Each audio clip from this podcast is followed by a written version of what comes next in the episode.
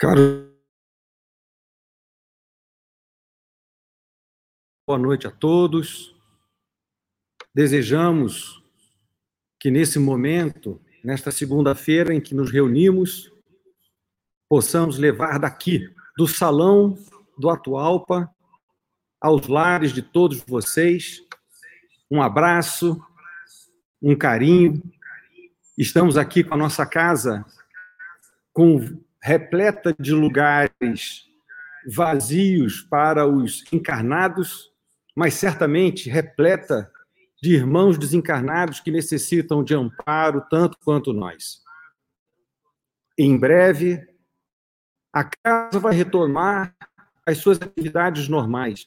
Nós vamos superar essas dificuldades e vamos estar todos aqui reunidos, nos abraçando, dividindo o espaço, os sorrisos, os abraços, porque a Casa Espírita de Atualpa permanece com os seus suas portas abertas para amparar sempre pautada na doutrina cristã e pelos princípios trazidos pelo nosso irmão Allan Kardec. Então, mais uma vez, é uma alegria muito grande podermos estar aqui para refletir, pensar, estudar, conhecer um pouco mais do Evangelho Evangelho de Jesus. Para que a gente possa iniciar a nossa tarefa da noite de hoje, nós vamos começar com uma leitura, uma leitura intitulada Semeadura, também título da palestra, do trabalho do nosso irmão Flávio Bastos, que daqui a pouquinho vai estar com a gente. Ele está aqui do nosso lado, mas também estará na live, dividindo aqui, temos três companheiros aqui já sentados, muitos estão acompanhando aqui pela internet. Então, nesse momento, caros irmãos, vamos ler juntos a nossa mensagem de preparação para o trabalho da noite de hoje. Diz assim: semeadura, mas tendo sido semeado, cresce. Jesus, Marcos 4:32. É razoável que todos os homens procurem compreender a substância dos atos que praticam nas atividades diárias. Ainda que estejam obedecendo a certos regulamentos do mundo que os compelem a determinadas atitudes, é imprescindível examinar a qualidade da sua contribuição pessoal no mecanismo das circunstâncias, porquanto é da lei de Deus que toda semeadura se desenvolva. O bem semeia a vida, o mal semeia a morte. O primeiro é o movimento evolutivo na escala ascensional para a divindade. O segundo é a estagnação. Muitos espíritos, de corpo em corpo, permanecem na Terra com as mesmas recapitulações durante milênios. A semeadura prejudicial condicionou-os à chamada morte no pecado. Atravessam os dias, resgatando débitos escabrosos e caindo de novo pela renovação da sementeira indesejável. A existência deles constitui largo círculo vicioso, porque o mal os enraiza ao solo ardente e árido das paixões ingratas. Somente o bem pode conferir o galardão da liberdade suprema, representando a chave única suscetível de abrir as portas sagradas do infinito à alma ansiosa. Haja, pois, suficiente cuidado em nós cada dia porquanto o bem ou o mal, tendo sido semeados, crescerão juntos de nós, de conformidade com as leis que regem a vida. E com essa mensagem, meus irmãos, vamos fazer uma breve prece, rogando aos irmãos espirituais que tragam as inspirações necessárias ao nosso irmão Flávio, que nesta noite, aqui reunidos, espalhando as vibrações tanto para os presentes quanto para todos aqueles que alcançamos pelas ondas da internet. Pai de infinita bondade, esteja conosco, para que tenhamos a certeza do farol que ilumina os nossos caminhos. Que possamos hoje, Senhor, encontrar mais claridade para que os nossos olhos vejam, que os nossos ouvidos ouçam, que os nossos pensamentos, Senhor, se liguem a Ti, Pai de amor e bondade. Que assim seja. E com isso, meus irmãos, nós trazemos o nosso companheiro Flávio Bastos, que está aqui ao nosso lado.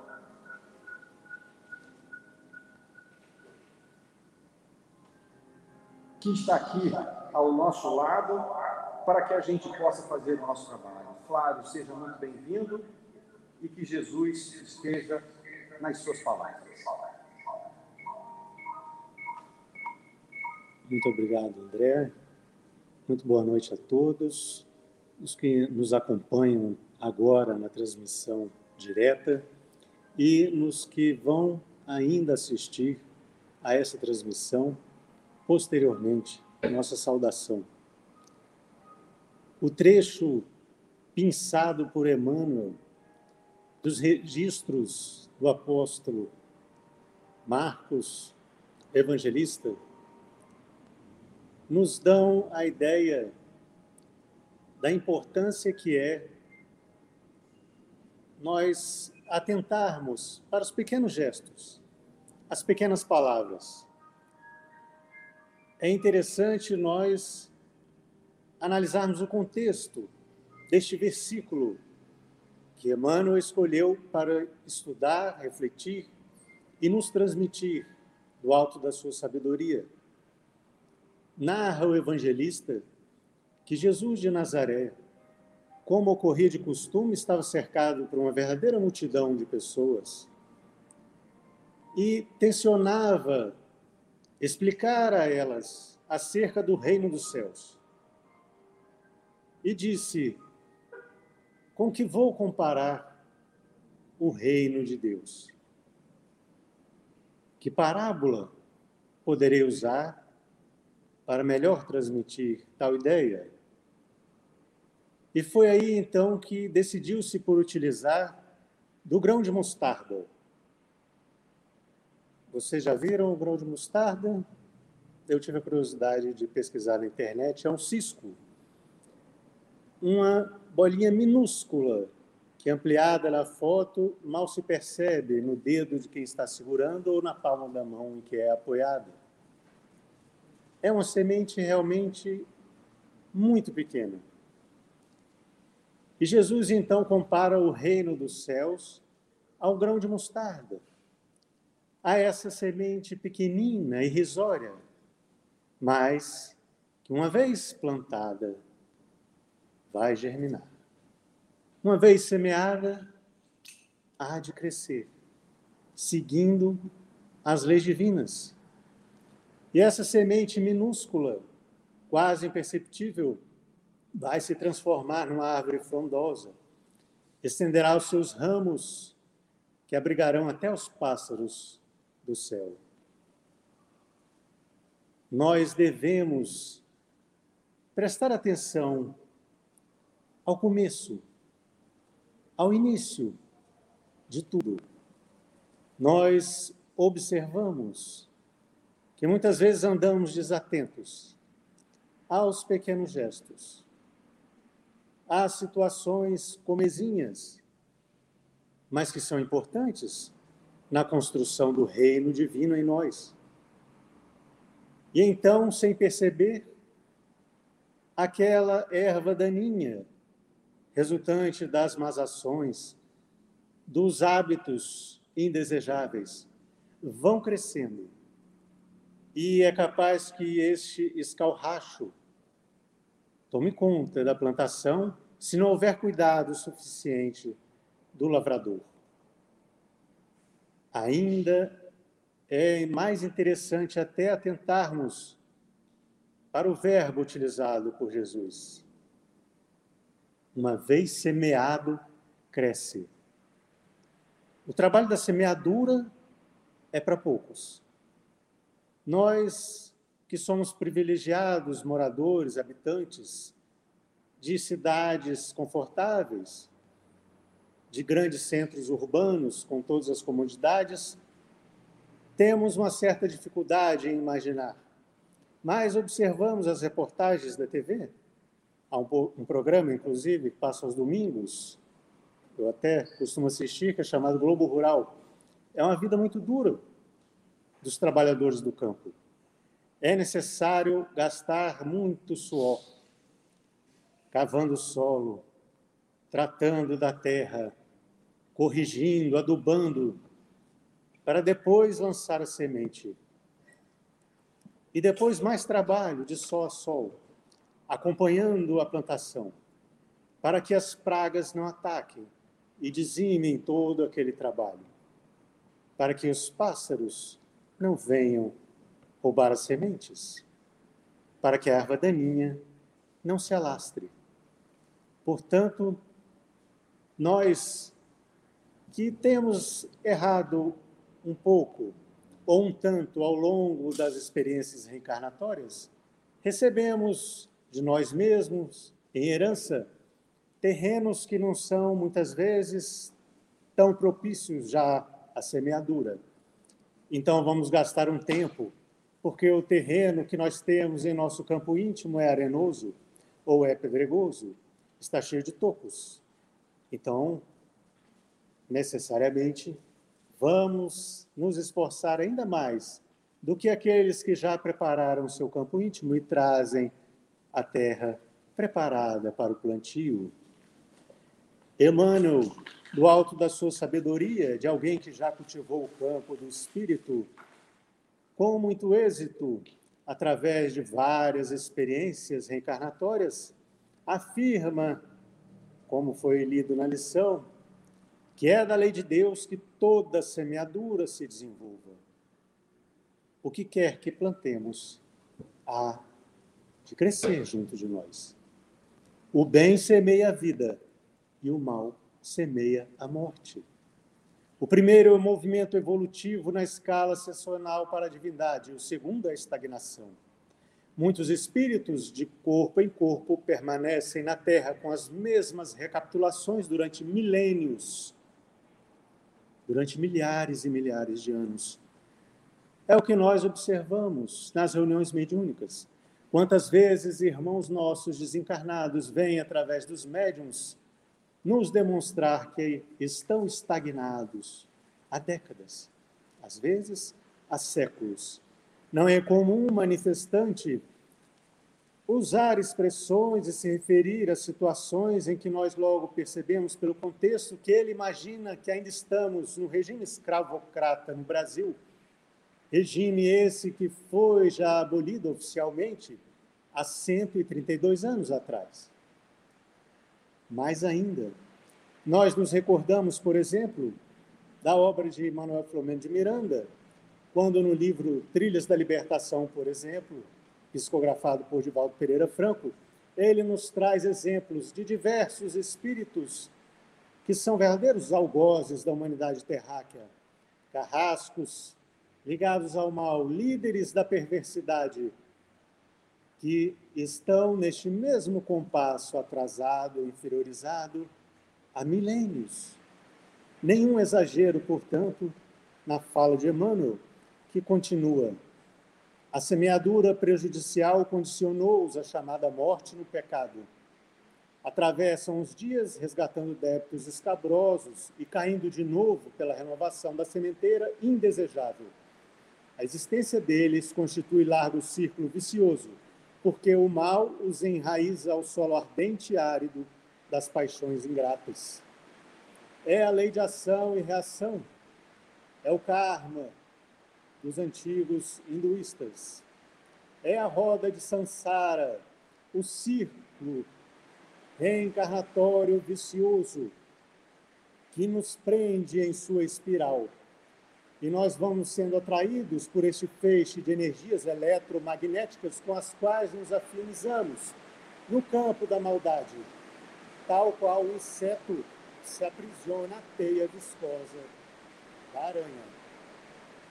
Ainda com base em Emmanuel, é importante verificarmos o que ele pontifica no seu livro Pensamento e Vida. Nesse círculo vicioso, vive a criatura humana de modo geral, sob o domínio da ignorância acalentada, procurando enganar-se depois do berço, para desenganar-se depois do túmulo, aprisionada no binômio ilusão-desilusão, com que despende longos séculos, começando e recomeçando a senda em que lhe cabe avançar. Nós então vivemos assim, nos iludindo e nos desiludindo, ao invés de avançarmos seguramente no campo do bem. Portanto, é preciso muita atenção, muito cuidado no campo íntimo e ao campo íntimo dos nossos semelhantes. A chamada psicologia positiva vem apregoando recentemente na Terra ensinamentos que já são muito conhecidos de todos os cristãos, porque estão registrados nos evangelhos. Vejamos, por exemplo, vigiai e orai, para que não entreis em tentação. A boca fala do que está cheio o coração. Aquele que disser ao seu irmão, raca, será passível de condenação no juízo. Seja o vosso falar sim, sim, não, não Todo aquele que olhar para outra mulher com maus pensamentos já cometeu adultério em seu coração. Não é o que entra pela boca do homem o que o contamina, mas o que sai dela. Aliada à neurociência, a psicologia vem afirmando que as palavras têm poder. O nosso cérebro é dotado de plasticidade, ou seja, ele é maleável é plástico. E não é só na fase de crescimento, da primeira infância, da fase infanto-juvenil. Durante toda a existência, o que falamos, o que pensamos e o que sentimos plasmam o nosso cérebro. A tal ponto, por exemplo, que um neurocientista chamado Andrew Neuberg, em parceria com um especialista em comunicação, Mark Waldman, publicou um livro chamado Words Can Change Your Brain, ainda sem tradução no Brasil, mas que quer literalmente dizer palavras podem mudar o seu cérebro. Vejamos alguns trechos do livro. Uma única palavra tem o poder de influenciar a expressão de genes que regulam o estresse físico e emocional nós somos ativados por aquilo que cultivamos frequentemente em nosso íntimo. É necessário recordarmos que as palavras são, em essência, invólucros, veículos para o nosso pensamento, que é energia, uma energia poderosa e velocíssima, muito mais veloz, por exemplo, que a luz, que, como sabemos, viaja pelo universo a cerca de 300 mil quilômetros a cada segundo. E o pensamento é ainda mais ágil. Pois o que falamos e o que sentimos pode acionar em nosso organismo dopaminas, que são neurotransmissores que vão nos causar bem-estar, estão ligados ao humor. Ou então, neuroquímicos como cortisol, que é diretamente relacionado ao estresse. Então, se andamos raivosos, ansiosos, cuidado, porque estaremos despejando verdadeiras bombas químicas dentro de nós mesmos. Os autores norte-americanos dizem mais: palavras raivosas enviam mensagens de alarme pelo cérebro e elas parcialmente desligam o centro de lógica e da razão localizados nos globos frontais. Nós, como dizíamos, somos herdeiros de nós mesmos e trazemos em nós todo o registro ancestral da nossa evolução. Nós já estagiamos no reino mineral, entre os vegetais, entre os animais, não faz tanto tempo assim. E tudo isso ainda fala muito alto em nosso psiquismo. Por isso, quando nós tomamos atitudes mais agressivas, é comum depois, conversando com os circunstantes, nos dizer: Mas eu não me lembro de ter falado isso. É verdade que eu agi assim? Sim, porque a ciência, como nós lemos, comprova que os nossos centros de comando racional, que são mais recentes no campo evolutivo, que durou milhões e milhões de anos para atingir o patamar atual, este campo intelectual, racional, é como que sequestrado por este campo mais primitivo, do nosso campo límbico, da amígdala, lá no meio do cérebro. E então, nós não agimos com racionalidade. E temos aquele impulso raivoso, agressivo. Mas o lado bom, dizem os cientistas, é que à medida que nos concentramos em palavras positivas, mais começamos a afetar outras áreas do cérebro. As funções no lobo parietal começam a se modificar. E a percepção que temos de nós mesmos também se modifica. Uma visão positiva de si mesmo irá influenciar a pessoa a ver o bem nos outros. Enquanto uma autoimagem negativa, depreciativa, fará com que ela guarde suspeitas e dúvidas o tempo todo. Com o tempo, a estrutura do tálamo também mudará em resposta às suas palavras, pensamentos e sentimentos conscientes. E acreditamos que as mudanças talâmicas afetam o modo como você percebe a realidade. Notemos como é interessante o avanço da ciência e como a sabedoria crítica avulta de importância aos nossos olhos, porque até pouco tempo nós não dispunhamos desses conhecimentos acadêmicos, de estudiosos aqui do mundo, para que entendêssemos um tanto mais os ensinos de Jesus Cristo. Eles, os cientistas, nos dizem ainda que nossos pensamentos baseados em línguas moldam nossa consciência e a consciência molda a realidade que percebemos.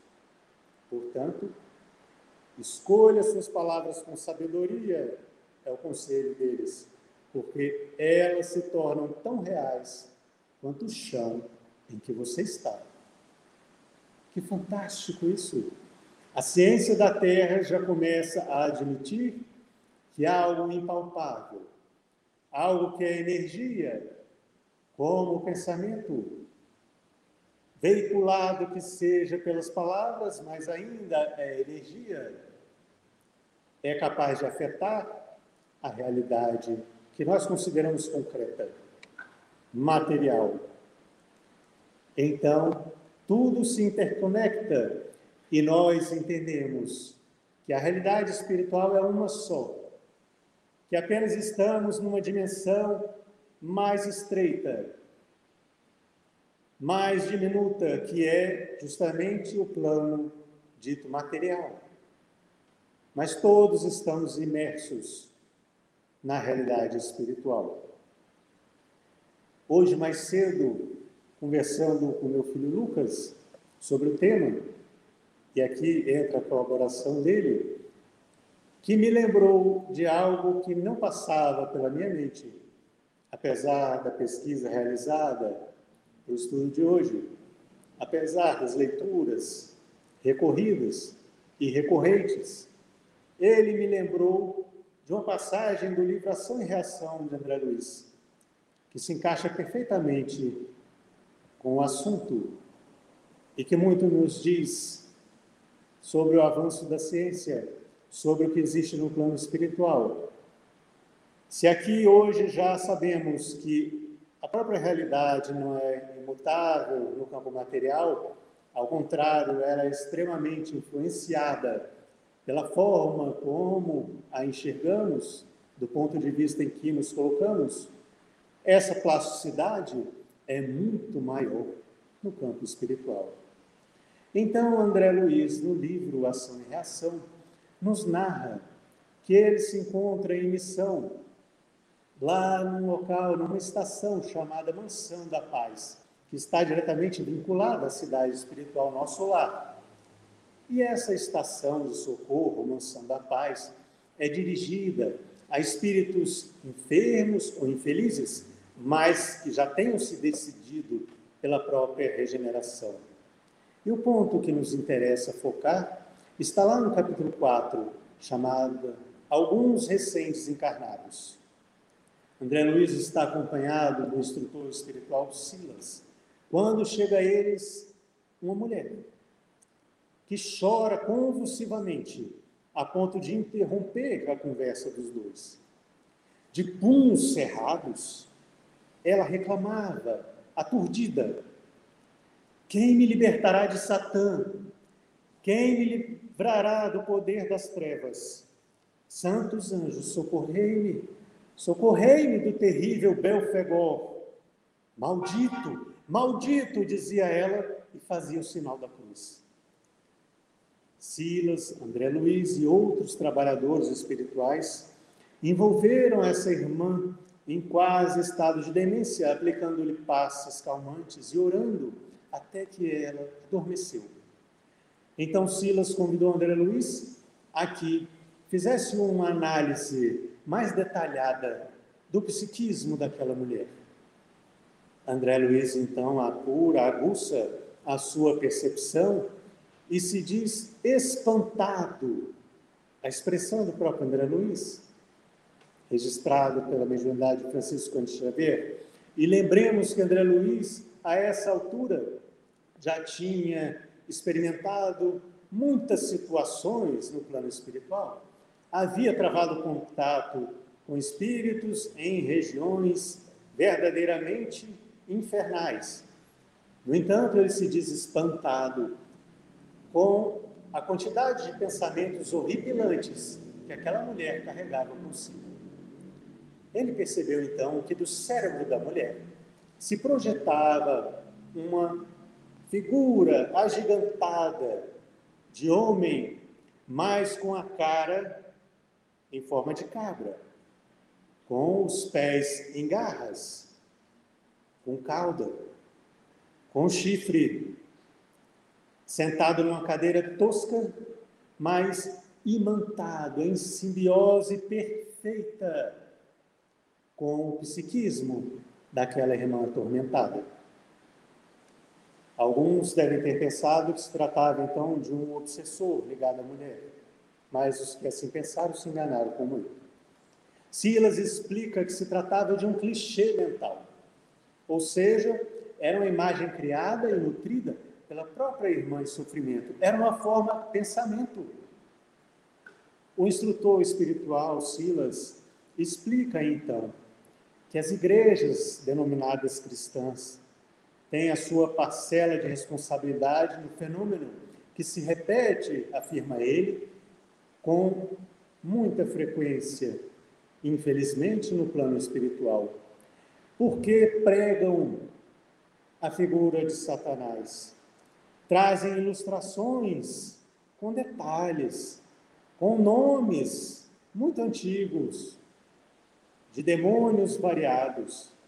E essas ideias macabras, afirma André Luiz, de bruxaria e demonismo, vão causar nos cérebros fracos e desprevenidos verdadeiras epidemias alucinatórias. E as inteligências desencarnadas, prossegue ele, entregues à perversão, valem-se desses quadros mal contornados que a literatura feiticista de feitiçaria ou a pregação invigilante distribui na terra, a mancheias e imprimem-lhes temporária vitalidade, assim como um artista do lápis se aproveita dos debuxos de uma criança, tomando-os por base dos desenhos seguros com que passa a impressionar o ânimo infantil. Graças a Deus que nós, dentro do Espiritismo, preferimos falar em Deus, em Jesus, em espíritos superiores. Então, não tratamos tanto assim das entidades inferiores, até porque nós não acreditamos em demônios, porque sabemos que eles são seres como nós, filhos de Deus, que qualquer um de nós pode se transformar no verdadeiro capeta, desde que se transvie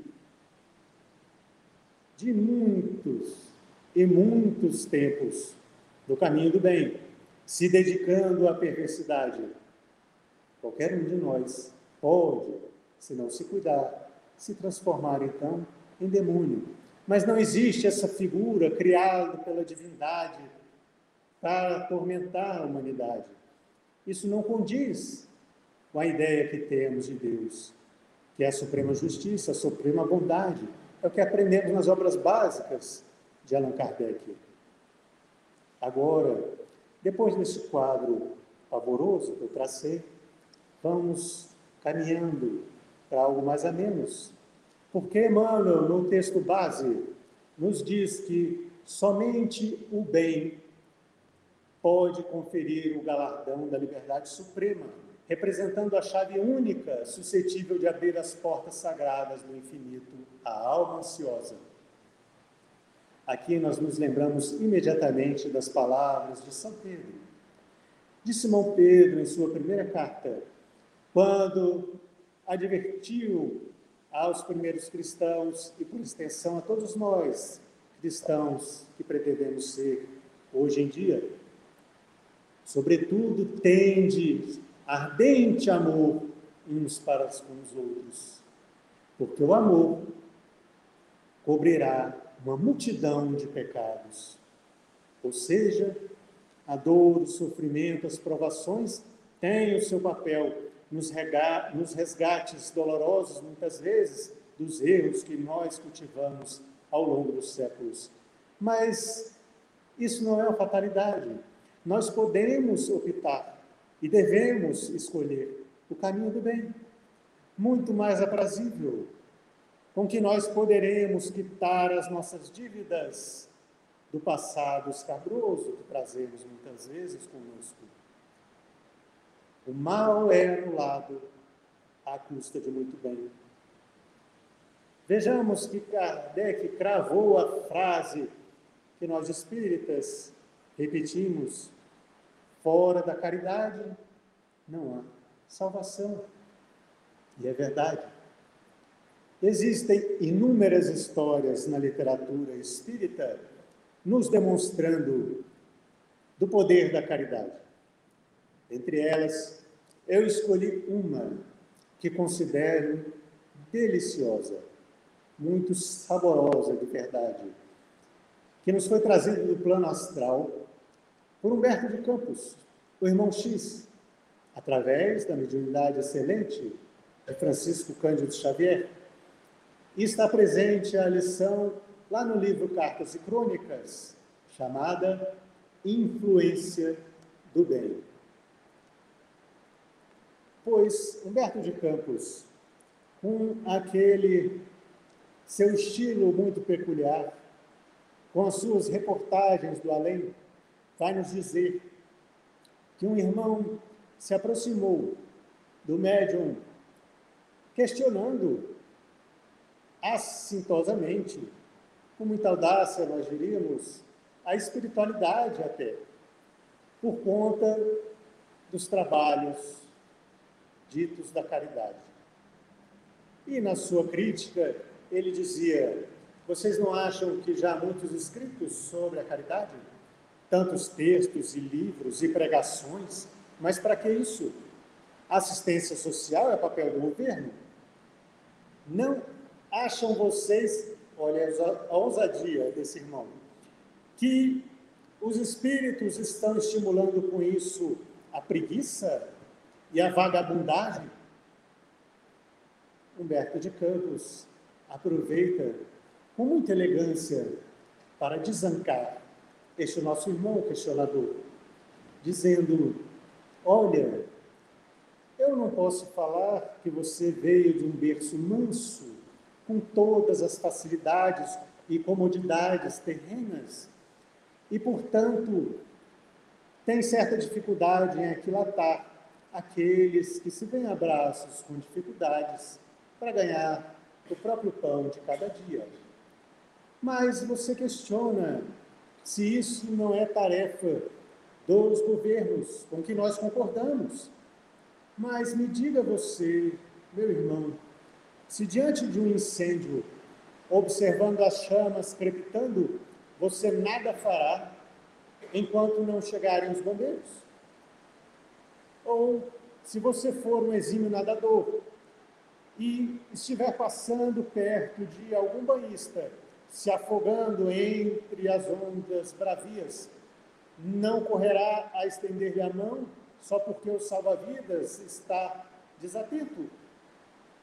Pois nós, do plano espiritual, temos outra perspectiva sobre o assunto. Certo que a justiça é o fundamento do universo, afirma Humberto de Campos. Contudo, o amor é a alma da vida. E ele ilustra a sua lição com um ensinamento tirado do Talmud, que é o livro de desdobramentos morais, de ensinamentos aplicados à vida cotidiana baseados na Torá dos judeus antigos. E ele nos narra então que dois jovens hebreus, discípulos do rabino Anina, eram totalmente avessos a qualquer tipo de adivinho, de feiticeiro, de qualquer pessoa que dissesse prever o futuro. E eles, certa ocasião, se dirigiram à floresta em busca de lenha. Iriam catar alguns gravetos de lenha de que necessitavam nos seus afazeres domésticos. E quando para lá se dirigiam, se depararam com um mago, um velho sábio, um feiticeiro. Nós espíritas hoje diríamos um médium respeitável, mas naquela época era tratado como um velho feiticeiro. Pois este senhor, observando que os jovens eram seguidos por uma verdadeira corte de malfeitores desencarnados, que tensionavam persegui-los e levá-los até a destruição do corpo físico, se possível, com muito ódio, ele então buscou inspiração no alto, levou o olhar até as estrelas, respirou fundo e escolheu bem as palavras de maneira a não chocar os dois rapazes. Ele lhes disse, sem entrar em muitos detalhes acerca do que tinha visto: Olha, hoje não é muito propício a que vocês façam essa incursão na mata. Seria melhor que vocês retornassem para os seus lares, para a segurança e o aconchego doméstico. Os rapazes imediatamente se entreolharam e riram-se gostosamente e seguiram seu caminho mata dentro. Mais adiante, não demorou muito tempo no percurso, e eles encontraram um outro velhinho que mendigava e pedia a eles algo de comer.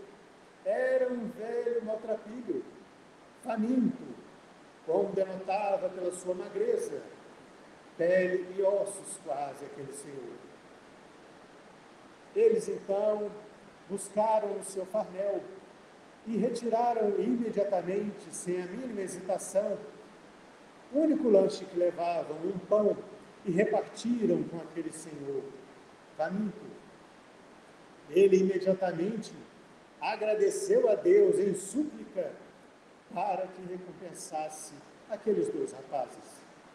Eles seguiram o seu caminho e foram ajuntando as os gravetos, as lenhas de que necessitavam.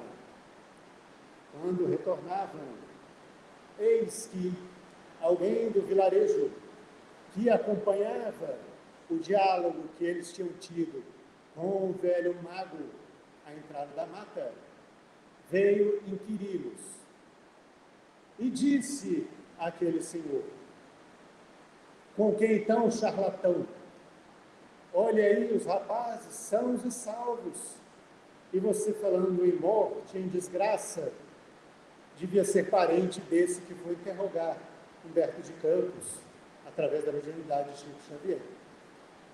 É interessante nós notarmos que os trabalhadores do bem sempre serão cercados por esses inquisidores, estes questionadores, que nada fazem, parecem varejeiras que ficam brilhantemente zumbindo ao redor das abelhas operárias e operosas, que continuam trabalhando, mas que eles teimam em querer perturbar.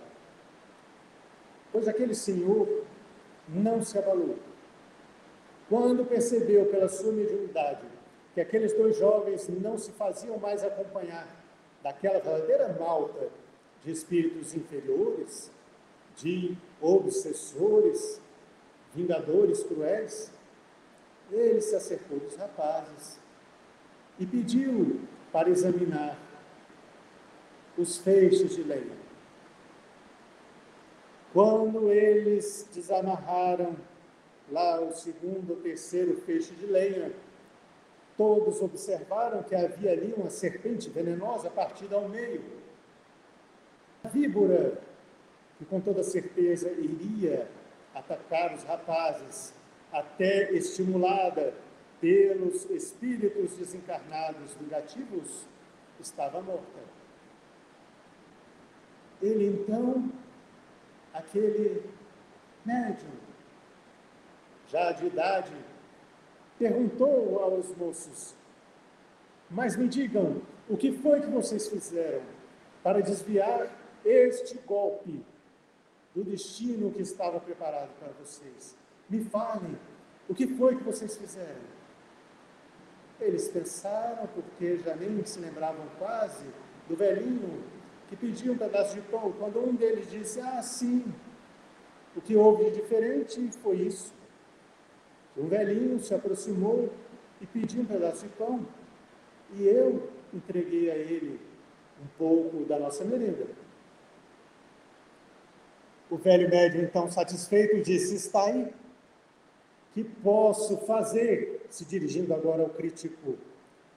Se Deus se deixa levar por um simples pedaço de pão, que posso eu fazer se as leis divinas são flexíveis antes, ante um simples pedaço de pão. Portanto, se nós ainda não começamos nessa jornada de anulação do mal que praticamos, pelo exercício e vivência do bem diariamente, que façamos o quanto antes. Porque, como diz Emmanuel em O Consolador, determinismo e livre-arbítrio coexistem na vida, entrosando-se na estrada dos destinos para a elevação e redenção dos homens. O primeiro, ou seja, o determinismo, é absoluto nas mais baixas camadas evolutivas, e o segundo, ou seja, o livre-arbítrio, amplia-se com os valores da educação e da experiência. Acresce observar que sobre ambos isto é, sobre determinismo e livre-arbítrio, pairam as determinações divinas, baseadas na lei do amor, sagrada e única, da qual a profecia foi sempre o mais eloquente testemunho. Portanto, prestemos atenção às mensagens proféticas que hoje nós conhecemos como mensagens mediúnicas, psicografadas, registradas para o nosso deleite, para o nosso conforto, mas que mais que isso, são verdadeiras cartilhas manuais de instrução para o bem viver aqui na Terra. Eu encerro, meus irmãos, com o mesmo fecho que Humberto de Campos utilizou em sua narrativa lá em Cartas e Crônicas. Se o conto simples nos fala dos créditos de um pedaço de pão doado com amor perante as leis divinas, imaginemos o júbilo que reinará entre nós quando soubermos criar felicidade dos semelhantes, empenhando a fraternidade o coração inteiro. Que nós possamos empenhar nossos corações, nossas almas, a fraternidade sentida e vivida todos os dias. Que assim seja.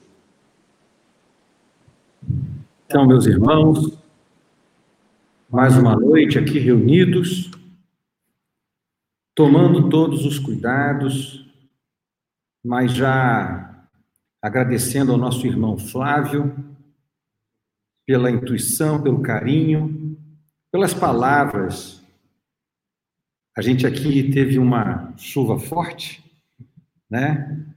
Que a gente sabe muito bem que ela limpa a atmosfera e hoje, especialmente, com essas passagens, com essas histórias, a gente fica ainda mais limpo em nossas almas, porque, como você nos falou, um simples pedaço de pão.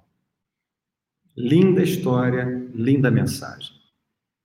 Então, para os nossos irmãos que estão aqui presentes, hoje já estamos aqui em aproximadamente 10 pessoas, então, com todos os cuidados, vagarosamente, nós vamos retomando as atividades. Então, as palestras públicas, elas estão novamente em funcionamento no Atualpa, com as orientações que a presidência, a direção da casa tem nos passado.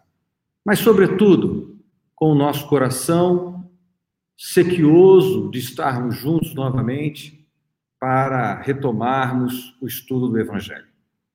Então vamos encerrar os trabalhos da noite de hoje, vamos fazer uma prece, agradecendo a Deus, nosso Pai, Jesus, irmão e mestre, obrigado pela presença dos irmãos espirituais da Casa de Atualpa, que vieram cedo, prepararam os ambientes, trouxeram as intuições, para que mais uma vez cumpríssemos a tarefa do estudo do Evangelho e da mensagem cristã.